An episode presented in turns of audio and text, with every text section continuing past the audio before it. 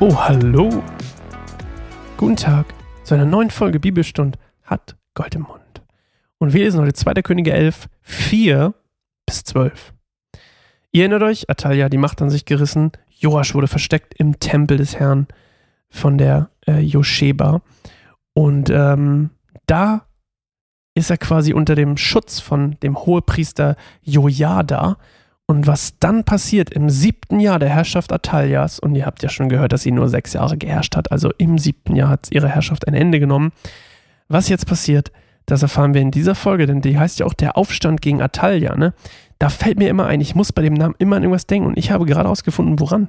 Atalia, glaube ich, hieß mal ein Dönerladen bei uns in meiner Heimatstadt Uelzen, bei dem wir immer nachts wenn wir Party gemacht haben, sind wir immer zum Atalia-Imbiss gegangen, glaube ich, weil der ganz lang auf und haben uns immer Döner für 2,50 Euro gekauft.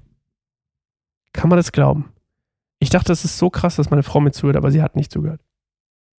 Ich glaube, die hört mich gar nicht, die hat irgendwie Kopfhörer drin. Naja, wir lesen mal äh, und dann gucken wir mal. Im siebten Jahr ließ der Priester Jojada, ihr erinnert euch der hohe Priester, die Anführer der Söldner und der Leibwachen zum Haus des Herrn rufen.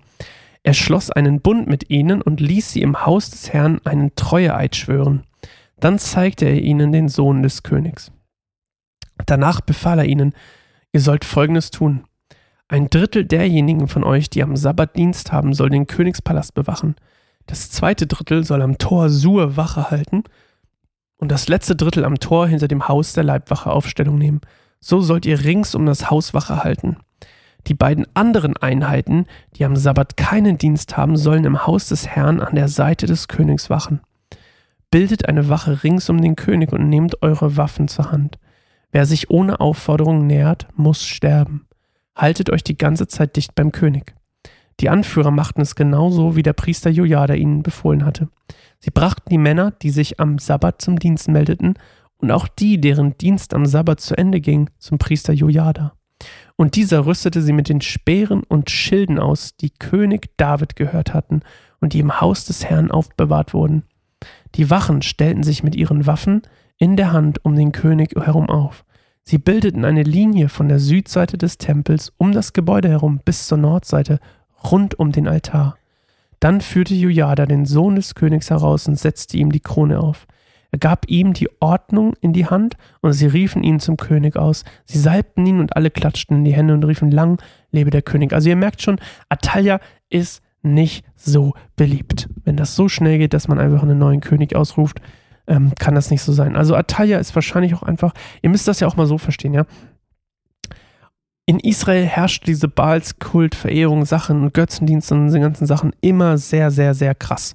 Da war das auch immer sehr das Volk war sehr durchzogen davon. In Juda nicht.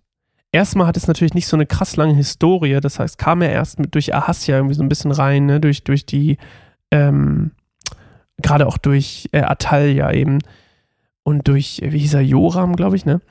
Der, der Papa von Asia.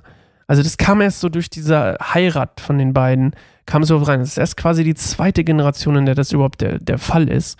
Und es hat halt auch einfach nicht so krass gefruchtet, weil immer die Könige meistens, also Großteil jedenfalls, doch Gott die Treue gehalten haben.